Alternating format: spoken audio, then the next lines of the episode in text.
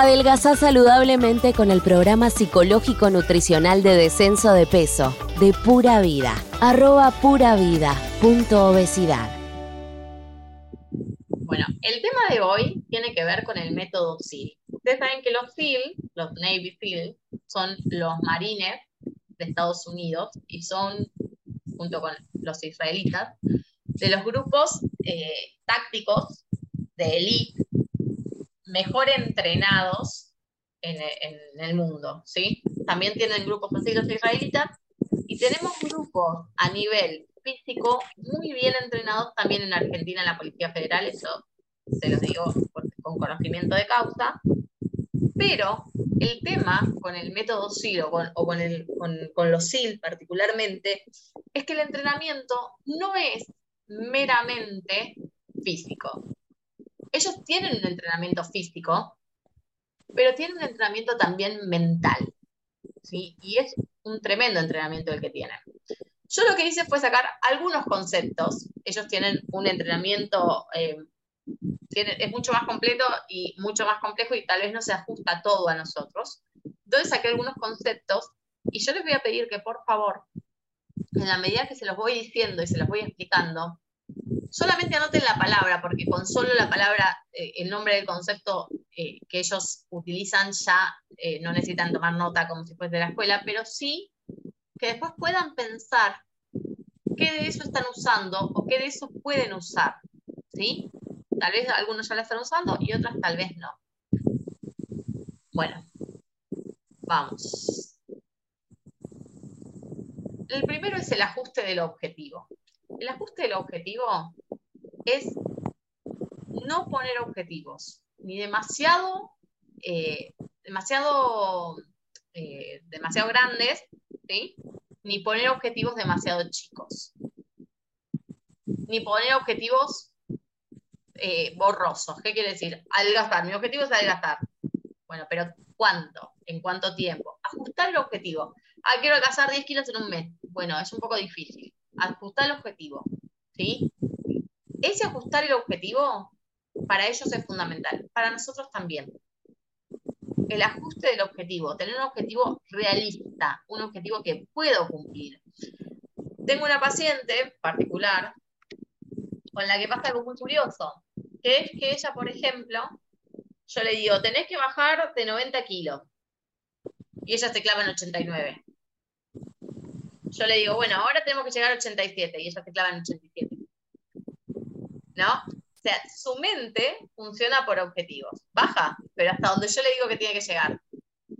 Si yo le digo, tenés que bajar de peso, no baja. Pero si yo le pongo el objetivo corto, va bajando. Lo que hacen los SIL es poner objetivos cortos, objetivos cercanos, ¿sí? ¿Para qué ponen objetivos cercanos? Porque en la medida que van viendo alcanzados los objetivos, se van motivando para generar nuevos objetivos.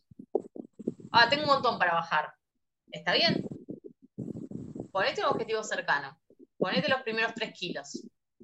Ponete salir de los 90, de los 100, de los 80. Ponete algo que sea cercano.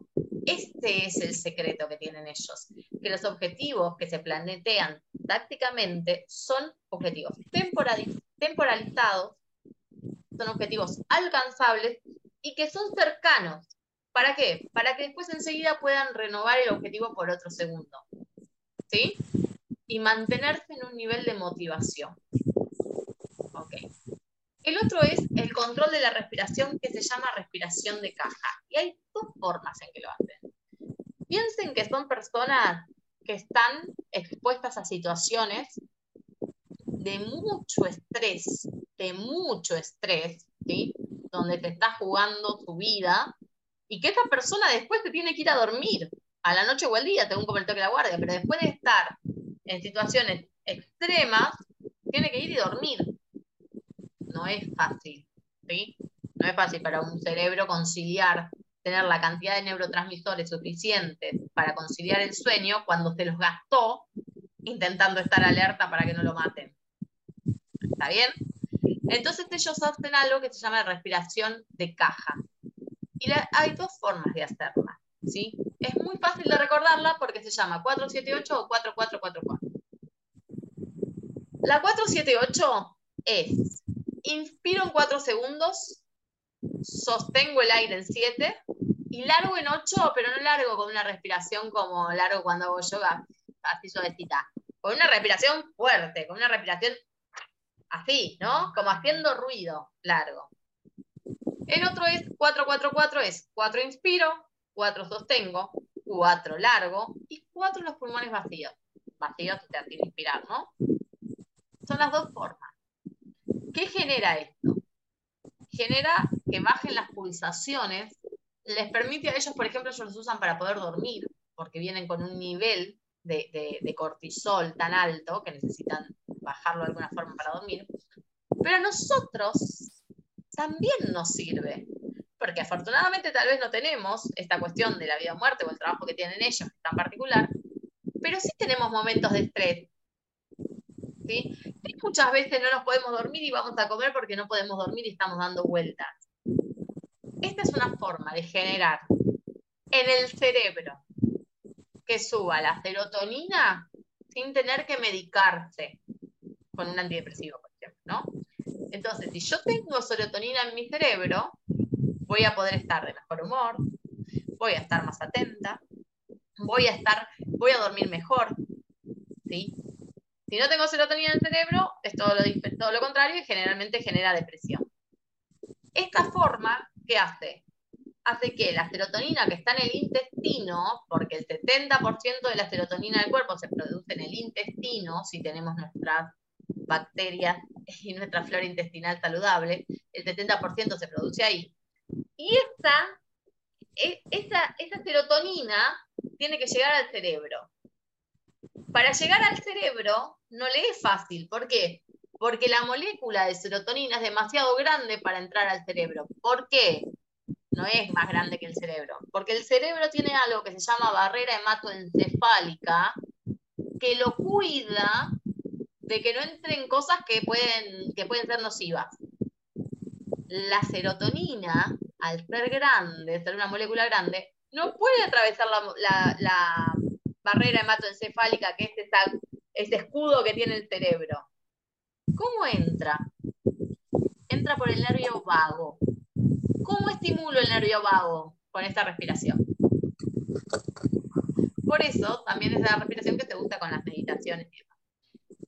¿Cuándo la usamos nosotros? Si nosotros podemos usar para dormirnos cuando estamos dando vuelta en la cama y sabemos que nos vamos a dormir, yo les aseguro que con, por lo menos, con la 478, yo les aseguro que se duermen. Yo les aseguro que se duermen con la 478. Eso te lo afirmo. Por una cuestión biológica se van a dormir. Cuando estamos muy nerviosos, cuando estamos estresados, cuando estamos pasados de rosca en el trabajo, estoy, me voy a ir a comer algo para calmarme. Cuando me paro frente a comida, estoy en el trabajo, trajeron, no sé, X comida para compartir. Bueno, antes de tomar una decisión sobre esa comida, me puedo retirar al baño, al patio, a la puerta, donde sea, como las otras personas pueden salir a, fumar, yo puedo salir a respirar hacer unas respiraciones tranquilas y ver qué decisión tomo. ¿Sí? Porque tomar una decisión sobre comida en un momento de estrés no suele ser una buena, una buena situación, no, tiene, no suele tener un buen resultado. ¿sí? La otra, la positividad. Y no es que sean todos hippies los deals, sino que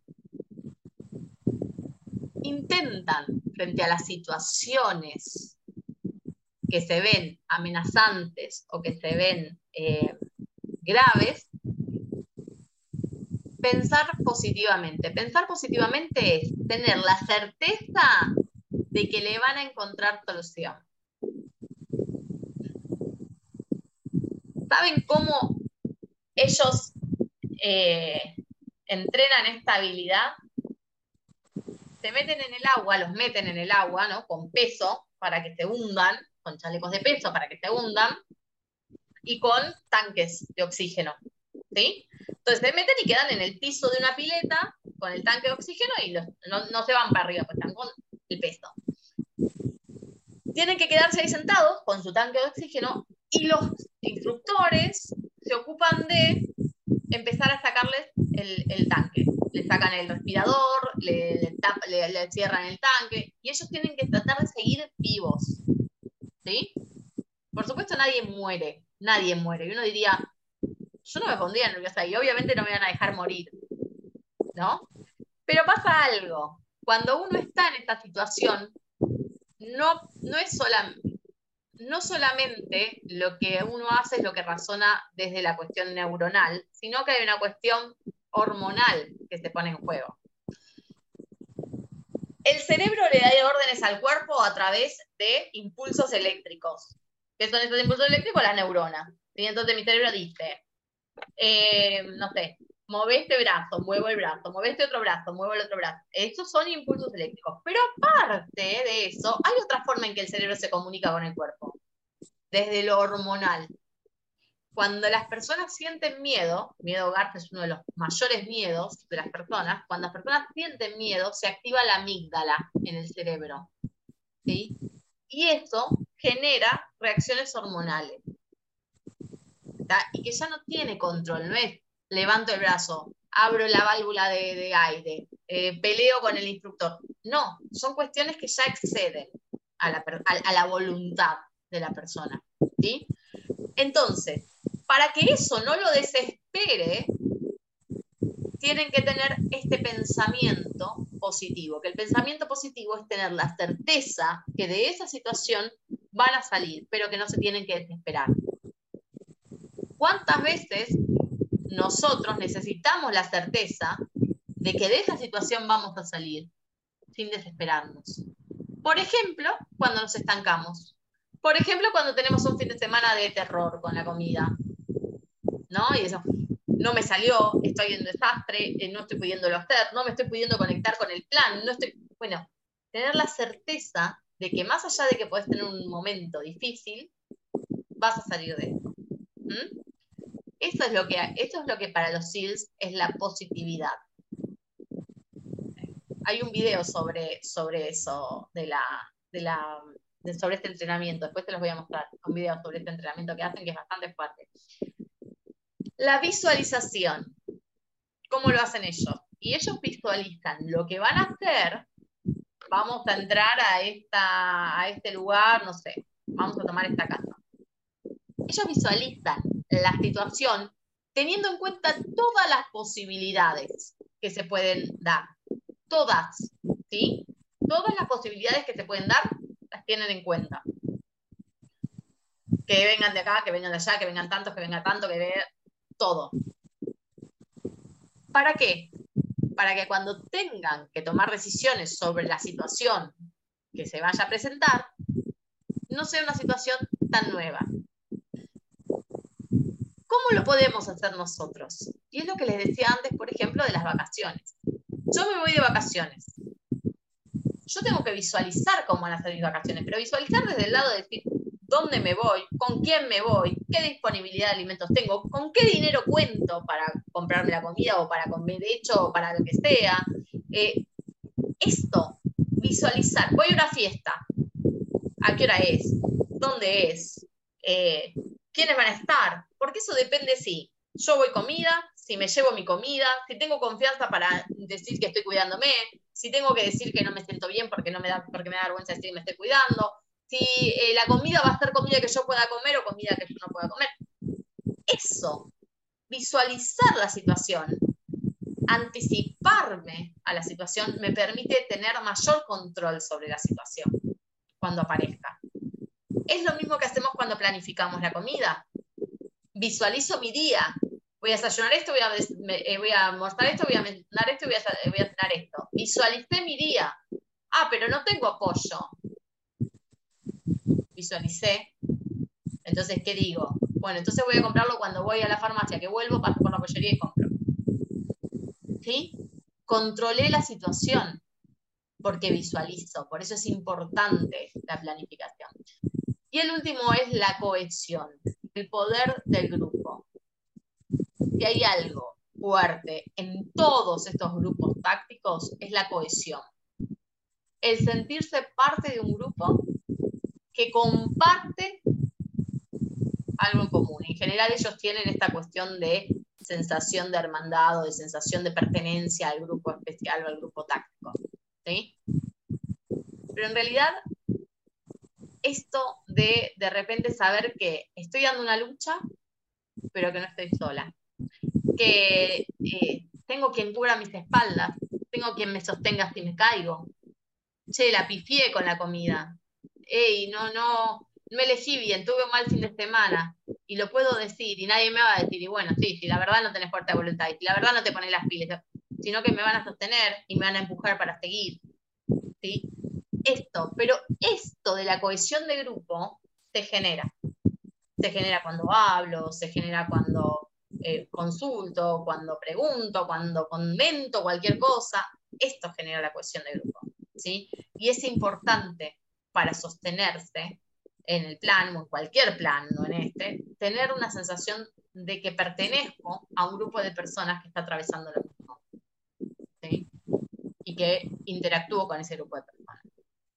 Entonces, todas estas cosas que yo les hice notar son las cosas, entre otras, igual hay muchas más, pero tal vez las otras no tienen que ver con, con o no son tan aplicables a nosotros, ¿no?